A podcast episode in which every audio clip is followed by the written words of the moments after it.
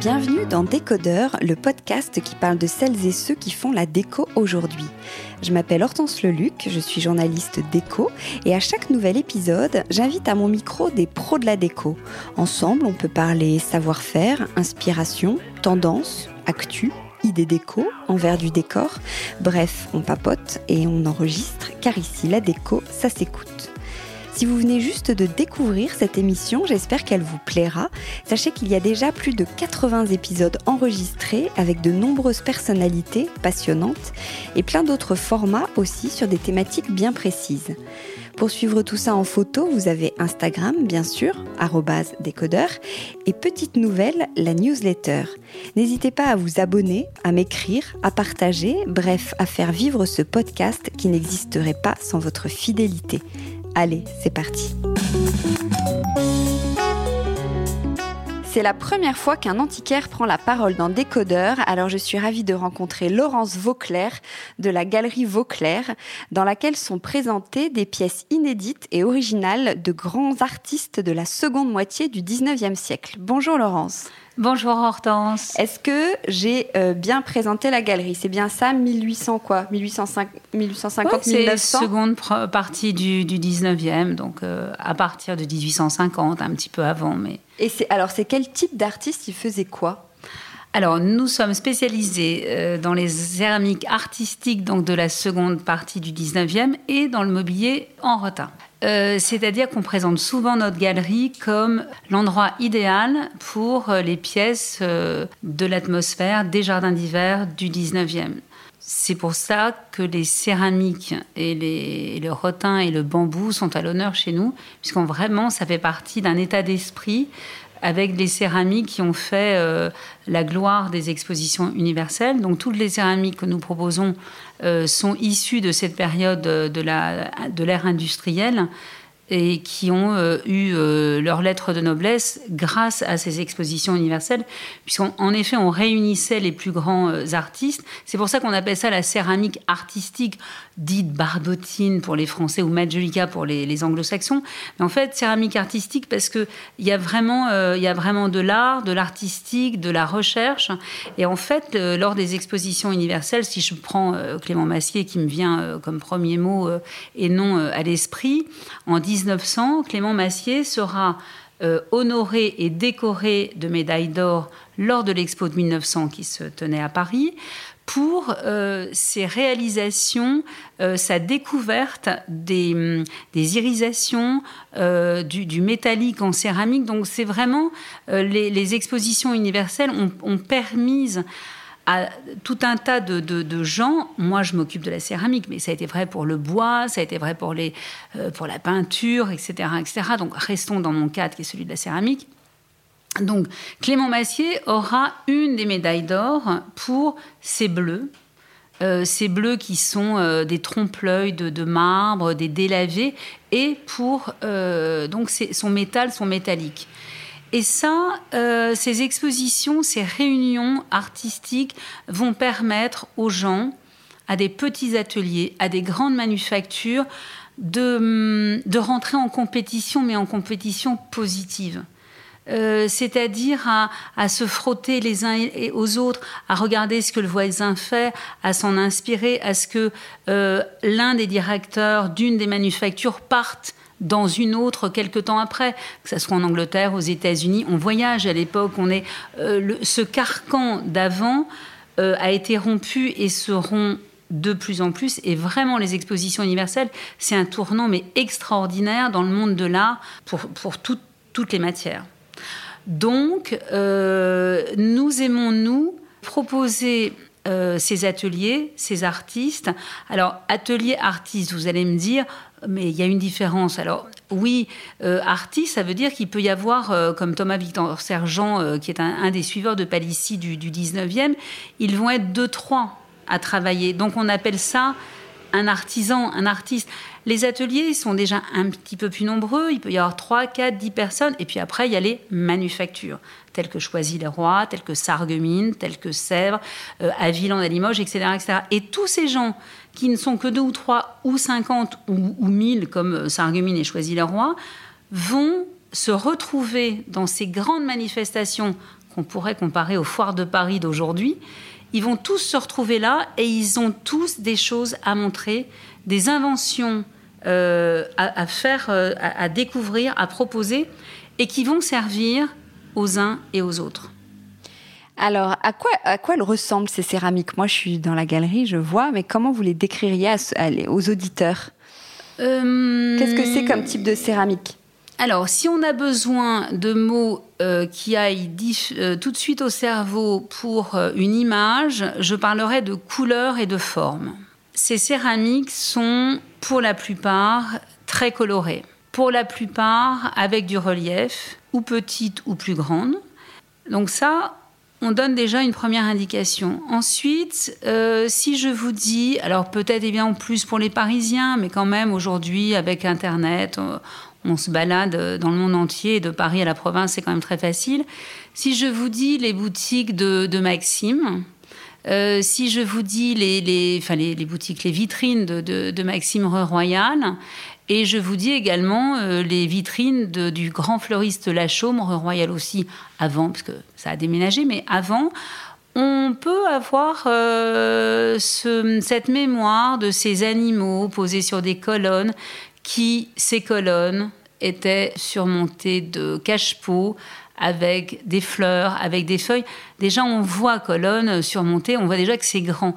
Et c'est vraiment cette profusion de matière qu'on pourrait même parler et, euh, dire que c'est un peu kitsch. Ben oui, bien évidemment, c'est kitsch. Il y a beaucoup de matière, il y a beaucoup de couleurs. Donc ensuite, vous avez des choses plus ternes, peut-être en couleur. Là, on va parler donc des suiveurs de Palissy. Et alors là, pour les sueurs de Palissy, pour expliquer aux gens, ils imaginent d'être en forêt et de prendre avec une pioche, une pelle, un morceau de terre. Et dans la forêt, vous n'avez pas que de la terre, vous avez de la mousse, vous avez des morceaux de bois, vous avez euh, des petites feuilles, des lézards, des grenouilles, des serpents. Ça, ce sont les sueurs de Palissy. Là, au niveau de la couleur, vous aurez des choses donc vraiment la couleur forêt, du gris, du vert, du beige, un petit peu de touche jaune parce que vous aurez la salamandre qui a ses petits points jaunes. Voilà, si, on a besoin d'expliquer de, aux gens avec la couleur et les formes, je pense que on, y est arrivé. Alors, puisque vous êtes en face de moi, est-ce que ce que j'ai expliqué peut les aider à comprendre Oui, oui, oui, très bien. Ce, ce, ce dont on parlait. Ouais, super. Alors, c'est quoi être antiquaire en 2022 Comment vous travaillez? Euh, comment on travaille? Alors nous, on travaille avec euh, une boutique et avec euh, l'aide des, des, réseaux, donc Instagram, un site internet. ça, on pose déjà comment on peut nous rencontrer. Pourquoi une boutique? Parce que on aime la rencontre avec les gens. J'ai commencé par une boutique il y a très longtemps, parce qu'à l'époque, Internet n'existait pas. J'ai gardé cette boutique, enfin, nous avons avec mon mari gardé cette boutique et puis ouvert une deuxième boutique. Hum, toujours pour ça, parce qu'on aime la, rencontre avec les gens. Et pourquoi l'Internet, euh, Instagram, euh, les sites, etc., etc., nous en avons besoin pour être euh, plus visibles et visités de par les Parisiens, de par les provinciaux et de par les étrangers. Parce que notre clientèle est assez euh, différente. On a des voisins de notre quartier, euh, des gens qui ont déménagé, qui sont devenus donc euh, provinciaux, et puis d'autres qui ont déménagé, qui sont devenus à l'étranger. On a vraiment des gens qui viennent de tout horizon, et on aime, on aime à recevoir parce qu'on aime à créer des décors. Mon mari est un, est un décorateur né, c'est lui qui organise tout, c'est lui qui met tout en place. Nous chinons à, deux. Voilà. Alors nous, on travaille avec ces deux, ces deux outils qui sont euh, l'internet et le, et le et la boutique. Nous travaillons aussi beaucoup euh, avec les recherches. Donc ça, ça nous aide énormément à écrire et à expliquer aux gens euh, pourquoi telle pièce a été faite ainsi, pourquoi c'est à tel prix, parce que ça aussi, il y a quand même une explication à donner. On ne peut pas dire à quelqu'un, bah, cette potiche, euh, cette céramique, euh, ce plat est à 1000 euros, alors qu'un autre va être à 50 000, à 60 000 ou à 100 euros. Il y a toujours une explication. Donc, on aime expliquer, on aime parler, on aime recevoir. Peut-être que dans 10 ans, on n'aura plus envie d'être dans nos boutiques et alors on n'utilisera que le système de l'Internet, ce qui est un très très bon système. On aura juste un, site et puis on continuera à être sur Instagram, mais hum, ça nous manquerait beaucoup, je vous avoue. Mais alors ça c'est comment vous vendez d'ailleurs, mais d'où viennent vos pièces? Vous, vous, vous chinez vous-même en fait? Comment vous les trouvez ces pièces d'exception, inédites? Alors on a euh, gardé le, même système que quand on a commencé, donc il y a, il y a longtemps maintenant. Hum, j'aime à dire que, nous, que je suis une femme de réseau euh, et j'aime l'amitié, j'aime les rapports humains. Alors j'aime recevoir mes clients, mais j'aime euh, acheter, euh, non pas simplement en salle des ventes derrière mon ordinateur, parce que ça m'arrive aussi. Moi, j'aime acheter à mes autres confrères, à des clients qui peuvent avoir envie de revendre des choses ou qui viennent de leur succession, de leur famille ou d'achats qu'ils ont fait, puis ils ont envie de s'en séparer. Euh, moi, je suis une femme de réseau, j'aime parler, enfin, je suis une grande bavarde et j'aime les gens. Donc, euh, moi, quand mes confrères me vendent, souvent, euh, c'est eux qui m'ont appelé parce que ils ont pensé à moi en achetant telle pièce ou telle autre pièce, ou à mon mari, parce qu'on quand même on travaille tous les deux j'ai un goût, euh, j'ai un goût particulier. Euh, donc, je, n'achète pas tout ce qu'on peut me proposer. Je n'achète pas tout ce qu'il y a en salle des ventes. Je n'achète pas tout ce que je vois sur Instagram. Je n'achète pas tout ce que je vois quand je vais chiner euh, ou chez mes confrères ou dans une foire, que ce soit Chatou, Montpellier, Lille ou les salons des antiquaires qui sont nombreux en, province. j'aime, j'aime un œil. j'aime une histoire. Puis j'aime les gens. Donc, euh, dans ce réseau de, mes confrères, j'achète aussi en salle des ventes chez, mes confrères qui sont commissaires-priseurs, qui aussi de temps en temps m'envoient un mail ou m'appellent en me disant Ah, Laurence, il y a quelque chose qui pourrait vous plaire. Et en effet, je, saupoudre euh, tout cela d'envie et, d'un goût. Je, ne saurais pas vendre ce que je n'aime pas. Ça, c'est, je crois, la, première des choses. Les gens viennent chercher chez nous. Euh, bien sûr l'idée du jardin d'hiver, le bambou, le rotin, la céramique, etc. etc.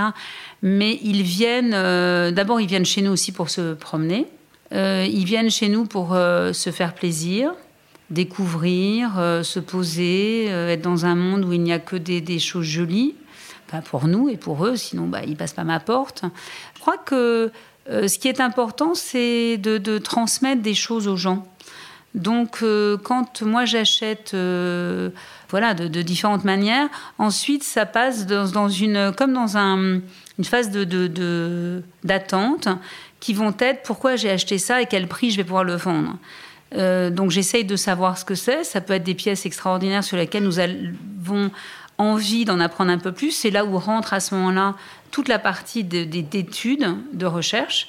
Donc ça, je travaille avec des, étudiants, euh, des gens qui rentrent chez nous en stage ou qui sont chez nous en, tant que salariés et qui ne vont s'occuper que des recherches. Aujourd'hui, par exemple, nous allons euh, commencer une étude complémentaire d'une pièce que nous avons achetée il y a une dizaine d'années sur laquelle nous avions euh, des idées précises, mais qui a une double signature. Et là, aujourd'hui, nous avons décidé de travailler maintenant sur la recherche de la double signature. C'est une pièce, je pense, qui un jour sera dans un des grands musées ou dans une grande collection française ou étrangère. Mais nous aurons apporté euh, à, à l'édifice de l'art une recherche absolue et finie sur un objet qui a été fait au 19e. Mais alors, comment les pièces entrent et sortent? Parce qu'en fait, euh, vous n'êtes pas comme une. Vous avez du stock comment, ça se passe Ah, je suis. Euh, nous sommes un couple d'écureuils. on, on, aime, on aime dire ça parce que nous achetons tous les jours. Ah voilà. Mais ah vous ne présentez pas tout. Donc, comment vous gérez ça? Alors, on gère avec des, des, ce qu'on appelle des entrepôts, des stocks, des maisons dans lesquelles on vit, avec des objets qui tournent. Voilà.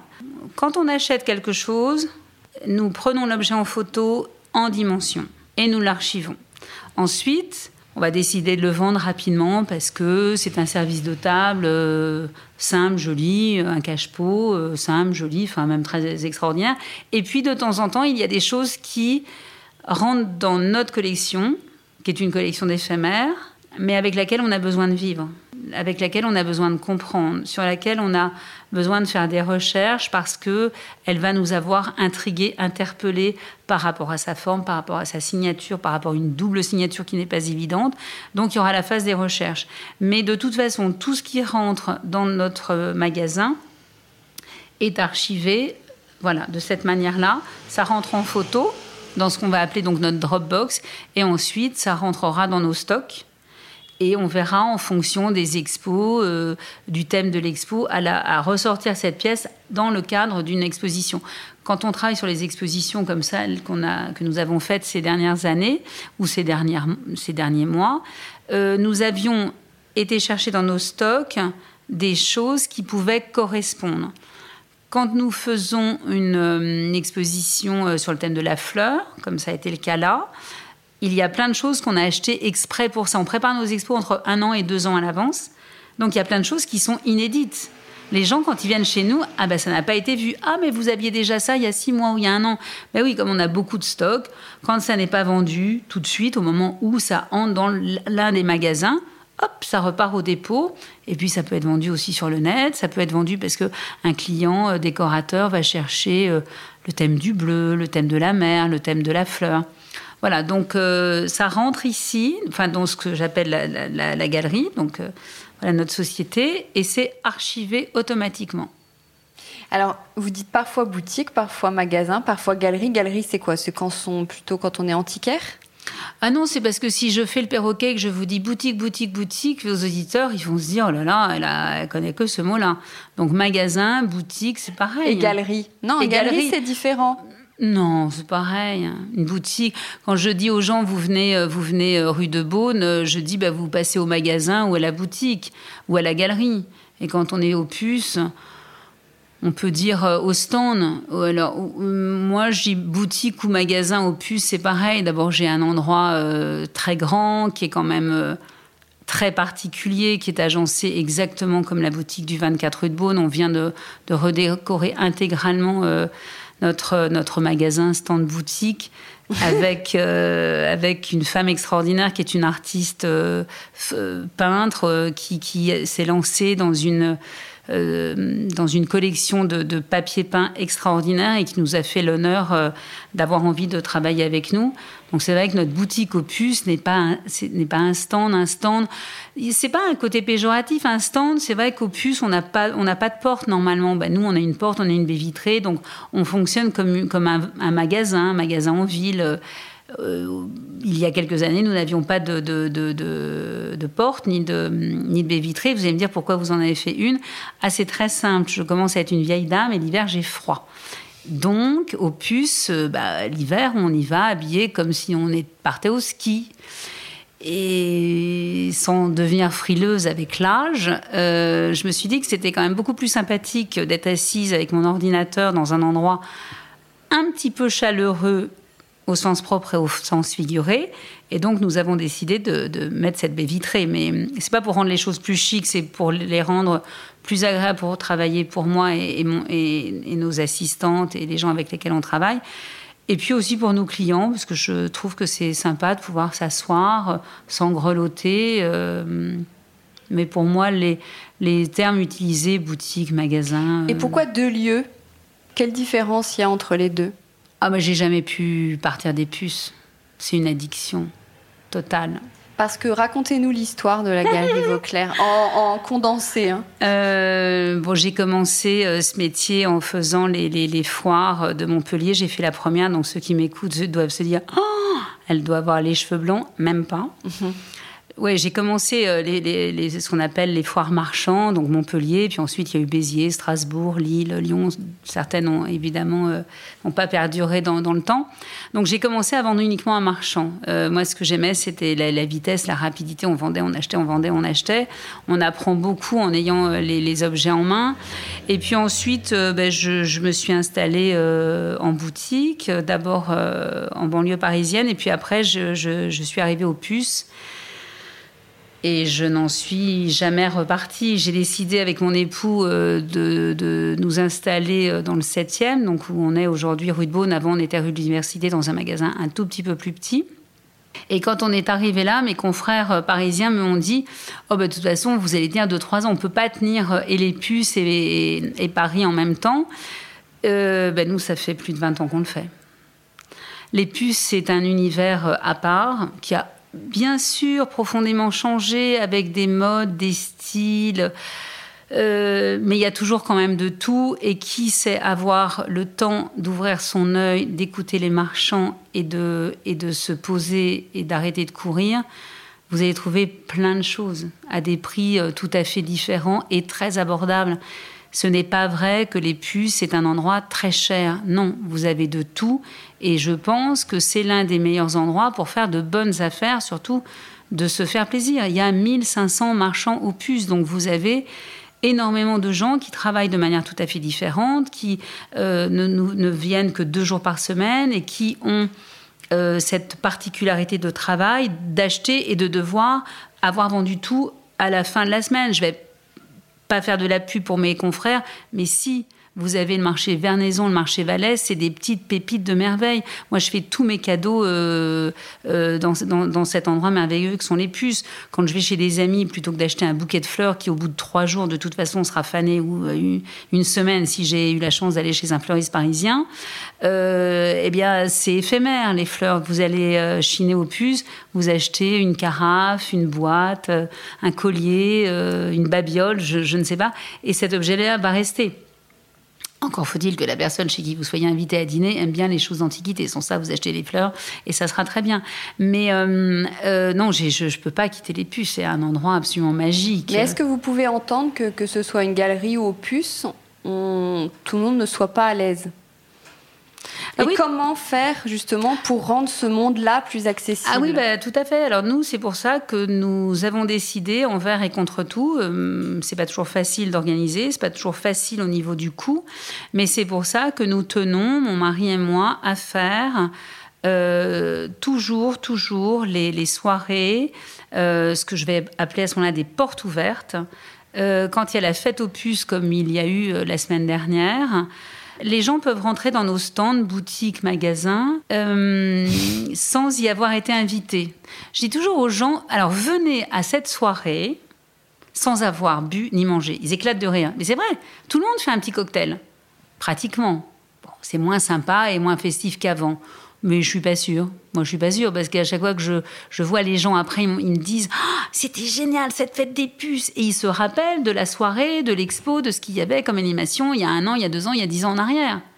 Donc, euh, les gens, évidemment, sont un peu frileux, euh, euh, n'osent pas pousser la porte de nos, magasins ou rentrer sur nos stands quand il n'y a, a, pas de porte vitrée, parce que souvent en plus, il n'y en, en, y en a pas. Et, ces soirées-là servent à ça. Au carré, ici, c'est pareil.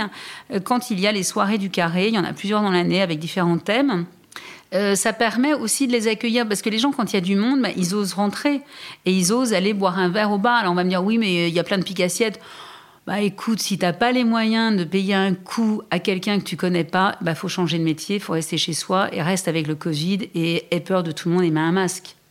Moi, j'aime partager, j'aime rencontrer des gens. Euh, j'aime leur offrir un verre, euh, ils n'achèteront jamais. Et alors, peu importe. Je leur ai parlé de ma passion, je leur ai parlé de, notre spécialité et ben, ils reviendront se faire plaisir. Puis peut-être qu'un jour, ils achèteront quelque chose. Et puis peut-être qu'un jour, ils seront collectionneurs. Et peut-être que cette personne-là que vous avez euh, reçue euh, tout à fait simplement, c'est quelqu'un de très important. Elle vous fera un article dans la presse ou qu'elle viendra vous interviewer un jour. Voilà, peut-être qu'Hortense, elle a été bien accueillie un jour. Je la connaissais pas, elle a trouvé ça sympa. Elle s'est dit, tiens, bah, cela, je vais y retourner. Alors, comment on se spécialise dans, votre parcours Mais pas dit à quel moment vous êtes dit, euh, ou à quel moment est née peut-être une, passion En quoi cette période vous plaît ou en quoi ce, ce type d'objet, de, de, je ne sais, même pas comment on dit, les, pourquoi les céramiques et le rotin? On n'a pas encore parlé du euh, rotin. C'est vrai que c'est un, parcours, un parcours professionnel, euh, des choix, des rencontres. Alors, il est vrai que depuis le départ, j'ai toujours été, attirée par la céramique. Donc, c'est vrai que quand j'ai commencé ce métier, je m'intéressais à la porcelaine, la porcelaine classique, 18e, 19e, porcelaine de Meissen, porcelaine de Paris, etc. etc. Et puis, euh, j'ai eu la chance de participer à une foire aux États-Unis. il y en avait trois, elles ont toujours lieu d'ailleurs au mois de janvier. Et je suis partie accompagner des confrères euh, anglais qui allaient euh, faire, parce qu'on faisait les beach, on faisait Coconut, on faisait le Radisson. Donc je suis partie avec eux il y a quelques années. C'était drôle parce qu'en fait, je pense que je n'y serais jamais allée si cette année-là, ma meilleure amie de l'époque avait décidé de changer de vie et de partir s'installer à Miami et elle se mariait. évidemment, le mariage de ma copine plus les foires, j'ai dit, bah, allez, hop, on emmène plein de choses. Donc j'ai euh, rempli euh, les cartons, on est parti euh, avec donc mes confrères. Les, les, les, les, caisses sont arrivées là-bas, on s'est installé sur la foire. Et là, en effet, j'ai j'ai tout vendu. Bon, j'avais pas non plus énormément de choses, mais en fait, j'ai vendu tout de suite alors, ce qui a été drôle, c'est que je m'en rappelle encore aujourd'hui, j'ai vendu à des gens que je connaissais. J'ai vendu à des marchands qui venaient aux puces, puisque j'étais déjà aux puces. Donc ça, ça a été très marrant, parce que c'était international. Et eux, c'était, ils, étaient mais morts de rire de voir la petite Parisienne qui était en train de déballer à Miami. Franchement, euh, donc voilà, j'ai eu cette, euh, chance de faire ce voyage. Et lors de ce voyage, j'ai rencontré des gens qui sont des marchands américains que je continue à fréquenter aujourd'hui avec lesquels évidemment euh, des liens d'amitié euh, se sont évidemment euh, créés et puis et puis ça, ça s'est évidemment renforcé.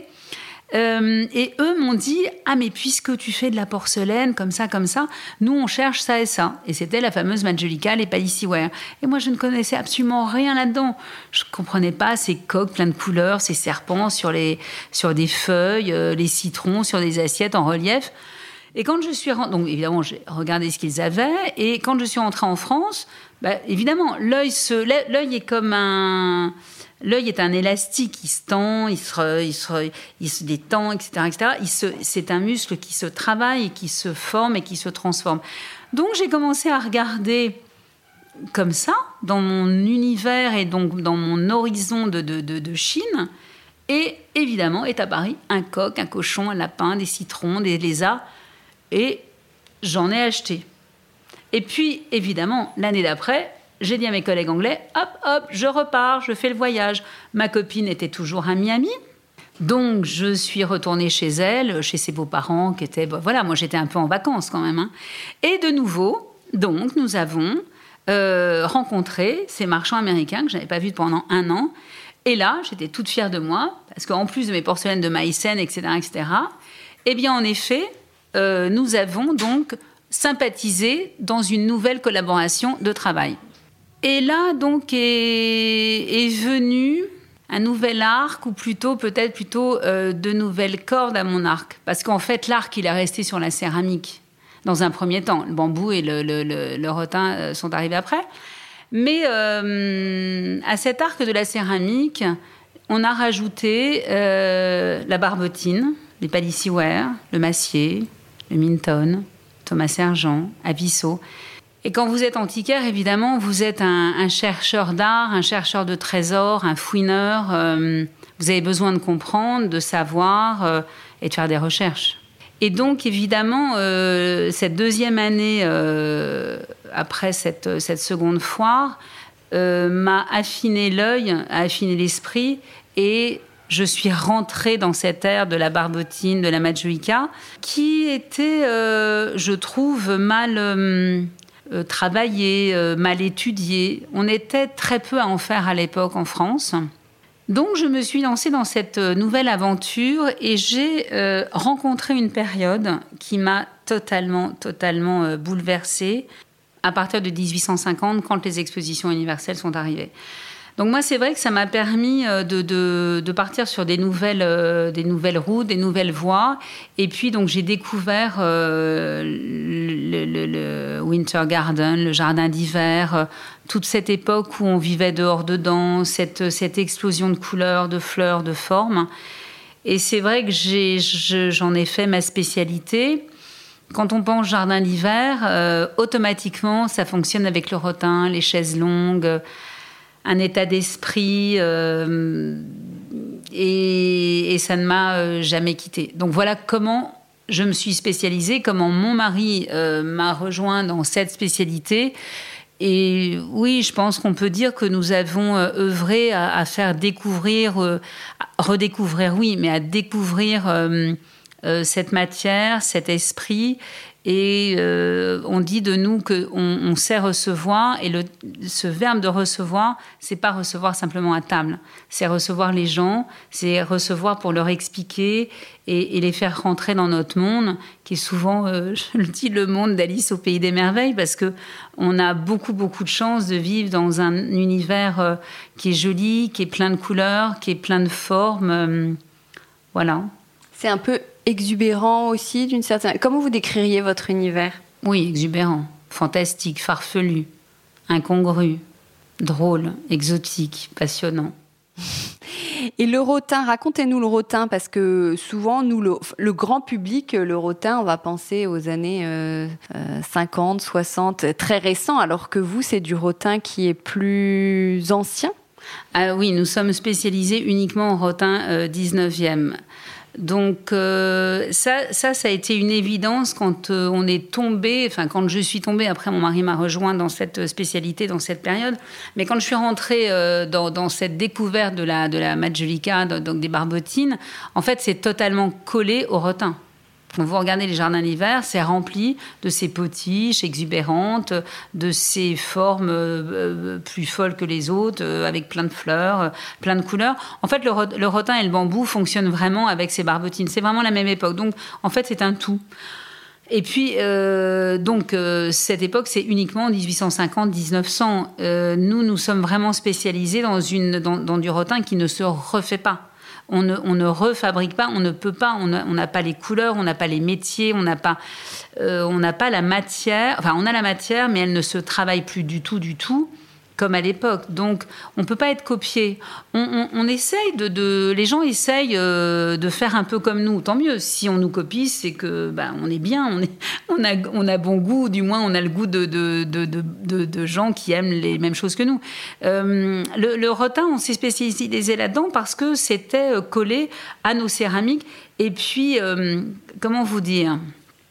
Quand des gens rentrent dans notre magasin, s'il n'y avait que des céramiques, où pourrait-il s'asseoir? Vous me direz, il y a en effet des tabourets en céramique. Ça, on en a toujours. Moi, j'adore ça euh, parce que c'est très convivial, ça se bouge facilement. Euh, mais euh, ça permet de, créer des atmosphères de maison complètes. En fait, le rotin, normalement, évidemment, ça va dans les jardins d'hiver. Mais aujourd'hui, on l'intègre dans une salle à manger, dans une chambre. On arrive vraiment à l'intégrer dans une maison parce qu'en fait, ça va pas dehors. Euh, si vous voulez le mettre dehors, oui, il n'y a pas de souci, mais comme j'explique à mes clients, alors vous vous transformez en plagiste, parce que vous ne pouvez pas laisser votre rotin tout le temps dehors. Il pleut, il faut le rentrer. C'était fait pour des jardins d'hiver, pour des terrasses, pour quelque chose d'abrité. Donc c'est vraiment une, une particularité d'utilisation. Après, vous avez du rotin moderne qu'on peut mettre dehors. Euh, comme le rotin de chez Gatti, de chez Philippe Model, de chez Drucker. Et heureusement qu'ils sont là, que ces grandes maisons existent toujours et fabriquent toujours. Mais c'est du rotin qui est traité. S'il y a du loom, il y a du plastifié, etc. Et plastique, c'est pas moche. Ça peut... Mais ça, ça va dehors. Mais le rotin ancien, non, c'était pas fait pour aller dehors. Et quel regard vous avez sur cette tendance du rotin qui est très forte aujourd'hui? Tant mieux, tant mieux. C'est merveilleux. Parce que le rotin 20e, euh, comme on voit un petit peu partout, euh, ça apaise. Ça apaise, c'est une fibre naturelle. Donc, euh, ça veut dire que plus les gens regardent ce rotin, même s'il est moderne ou contemporain, alors ils vont mieux comprendre le rotin ancien. Ils vont plus dire Oh, c'est quoi ce machin? C'est un peu, euh, c'est un peu chichi. Non, c'est pas. Il y, a le côté un peu naphtaline est peut-être parti grâce à l'arrivée de tout ce rotin moderne, contemporain et, voire neuf. Mais c'est bien. On a l'impression d'être un peu chez vous dans cette galerie. Est-ce que ça ressemble à, ça chez vous? Ah ben oui, évidemment. C'est ce type de décor? C'est ce type de décor, très mélangé. On a, on a aussi du contemporain. On aime, on aime les artistes contemporains. Donc, euh, on, a des, des, choses plus modernes. On a aussi des pièces 18e. On a aussi des pièces 70. Et puis, j'ai la chance d'avoir un mari qui est un, créateur, euh, un créateur d'ambiance. Et il a l'art et la manière, ce que moi je n'ai pas du tout. C'est pour ça que je pense qu'on est en effet très complémentaires. Il a l'art et la manière de mixer, de d'associer des styles. Euh.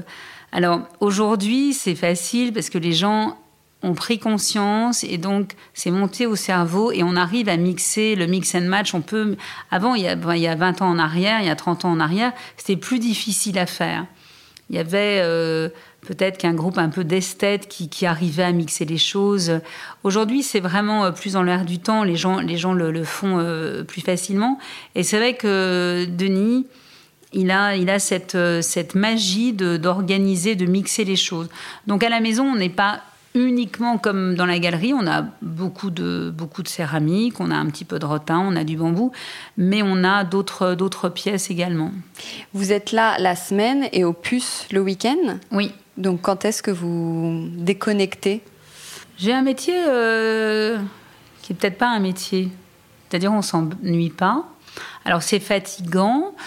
C'est fatigant si on est 7 jours sur 7 parce que en ce moment, c'est sûr que euh, les rentrées septembre-octobre sont euh, chargées parce que nous le souhaitons d'expositions. On a fait, je crois, quatre expos euh, depuis le mois de septembre, mais je suis pas toute seule. J'ai d'abord une équipe. comme je vous ai dit, j'ai des assistants, j'ai des employés, et puis j'ai des stagiaires parce que moi, j'aime euh, transmettre, tout comme Denis. Donc, on prend des, jeunes gens qui sont dans des, écoles d'art, euh, qui sont dans des écoles aussi de, ces nouveaux métiers du, marketing, euh, de community manager. Donc, du coup, quand vous n'êtes pas seul et que vous êtes plus fort, bah, vous êtes plus fort parce que vous êtes à plusieurs. Donc, chacun met sa petite touche. Et quand on décide de faire quatre expos en deux mois, c'est dingue. Je dois vous avouer que je me dis, ouf, là on arrête parce que bon, on a donné plein de bonheur. Nous, on en a, on en a eu beaucoup. On a fait la fête des puces. Ensuite, on a organisé un déjeuner très rigolo avec euh, des décorateurs, avec des clients. On avait 22 personnes dans notre boutique. C'était dingue. Tout seul, on n'aurait pas pu le faire. On avait besoin de quelqu'un, voilà, pour nous aider, bah, choisir les plats, euh, choisir euh, quelle vaisselle on allait choisir dans nos dépôts, comment on allait l'organiser, faire les bouquets de fleurs. Tout ça, c'est donc 7 jours sur 7, oui, mais c'est de temps en temps. C'est pas toute l'année. Donc, je suis en effet samedi, dimanche au puce parce que j'adore ça. Je prends quand même quelques week-ends de temps en temps. Je prends les vacances, souvent aussi les vacances scolaires. Et à la boutique, en général, j'y suis euh, l'après-midi. Euh, parce que le matin, bah, je, travaille un petit peu à la maison, je réfléchis sur, euh, sur ce qu'on va faire. Bon, après, j'ai aussi ma vie de famille. Donc, en étant antiquaire, vous avez des clients depuis le début de votre aventure, mais là, c'est particulièrement dans l'air du temps que de chiner. Est-ce que vous avez remarqué ces dernières années un changement ou pas forcément? Et comment vous l'expliquez? Alors, je ne peux pas vous dire que je l'ai remarqué. Euh, moi, j'ai toujours chiné et les gens qui viennent chez nous, je ne sais pas s'ils aiment chiner, je ne sais pas s'ils vont aller chiner tous les week-ends, s'ils vont aller euh, chiner plus qu'avant. Je ne sais pas si c'est plus dans l'air du temps. Ça, je ne saurais pas trop vous, vous répondre. Les gens achètent plus de la seconde main quand même. Alors, moi, ce que je vends, c'est pas de la seconde main. C'est les antiquités. Ça n'a un peu à rien à voir. La seconde main, pour moi, si vous avez un vêtement euh, vintage, ça, c'est de la seconde main.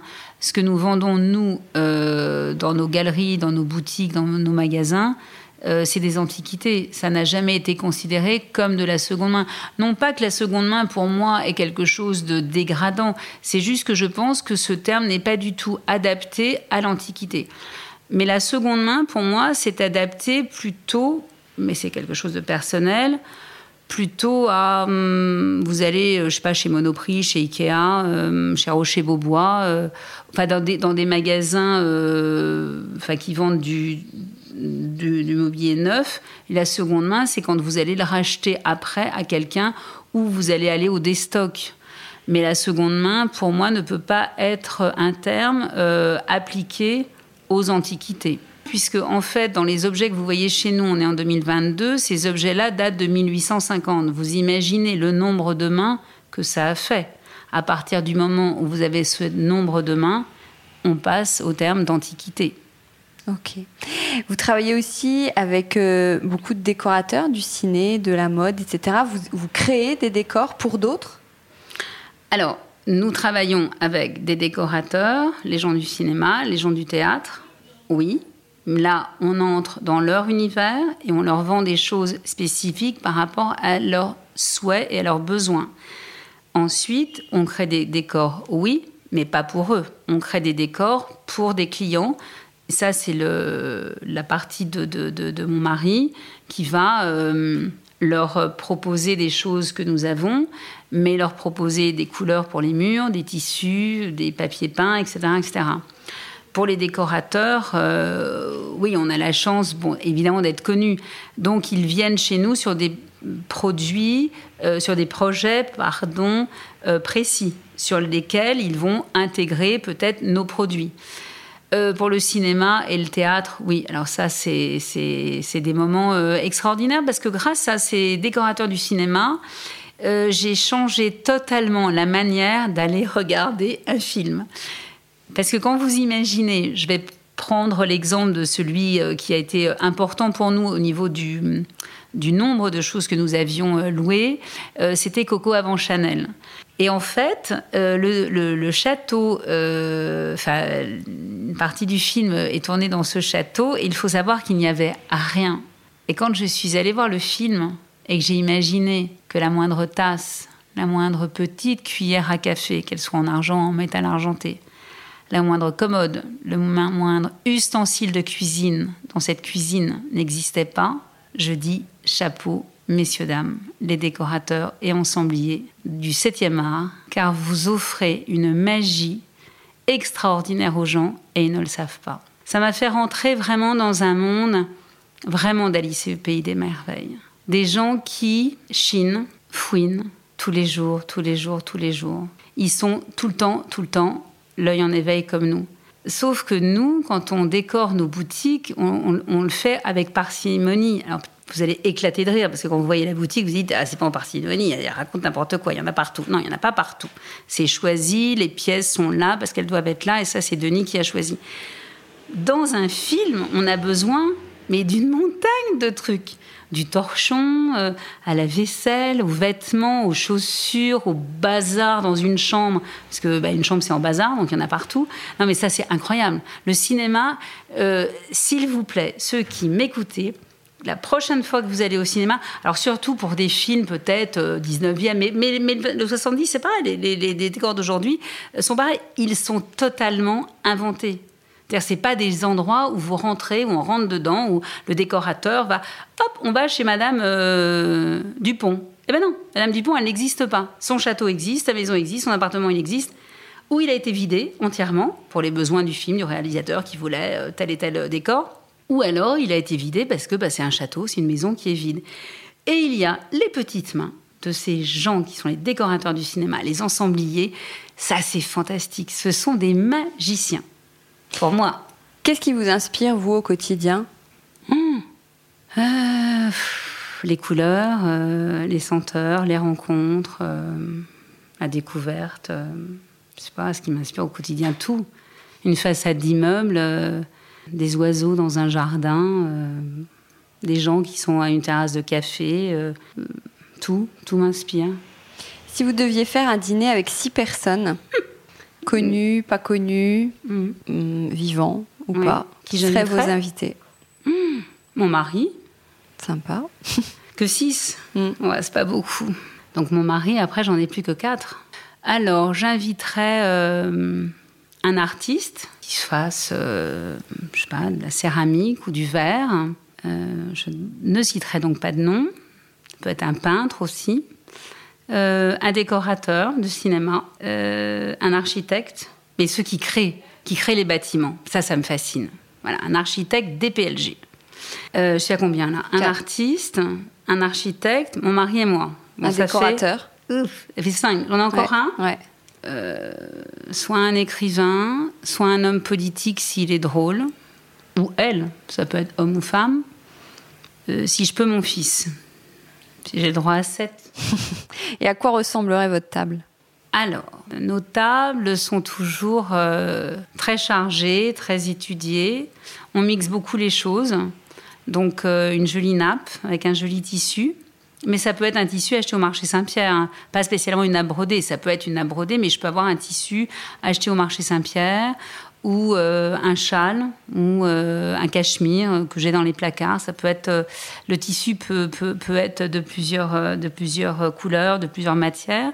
une jolie vaisselle, mais ça peut être une vaisselle 18e, ça peut être un mix and match de d'assiettes en céramique, en terre de fer ou en barbotine toujours indispensable les porte-couteaux. Je crois que je n'ai jamais fait de dîner sans porte-couteaux. D'abord, euh, après, ça tâche, c'est agaçant.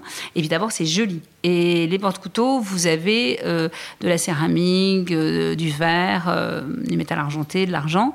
Porte-couteaux, toujours des carafes, tellement jolies. Même de l'eau. Ah, je ne supporte pas de servir une bouteille d'eau, même en verre, sur la table. Je trouve ça très, très, très vilain. Hum, des bougies individuelles euh, quelques plantes. Ça peut être euh, des fleurs ramassées dans le jardin. Ça peut être l'hiver quand vous faites vos tables d'automne.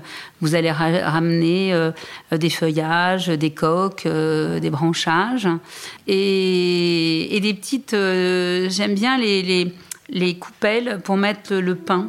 Je trouve ça toujours joli. Et je mets toujours des choses qui me passent euh, sous la main à la maison. Alors ça va être une sculpture, ça peut être euh, un bougeoir. Il peut y avoir un, petit cadeau dans l'assiette, ça j'aime bien, les petites attentions. Super. Eh bien merci beaucoup Laurence. Merci Hortense. Merci. Décodeur, c'est terminé pour aujourd'hui. Merci beaucoup d'avoir écouté en entier. Si vous avez aimé cette émission, n'oubliez surtout pas de vous abonner au podcast pour ne pas rater les prochains épisodes. Bien sûr, vous pouvez aussi la partager en l'envoyant à vos proches ou en story Insta. D'ailleurs, vous pouvez me retrouver sur le compte Décodeur où je poste quasiment tous les jours. Et si jamais vous écoutez cette émission sur Apple Podcast et que vous avez 20 secondes, n'hésitez pas à laisser un commentaire. C'est juste sous la liste des épisodes. C'est comme partout, plus j'ai d'avis et d'étoiles, plus le podcast se détache et se fait connaître. Voilà, merci beaucoup et à très bientôt alors, ici ou ailleurs.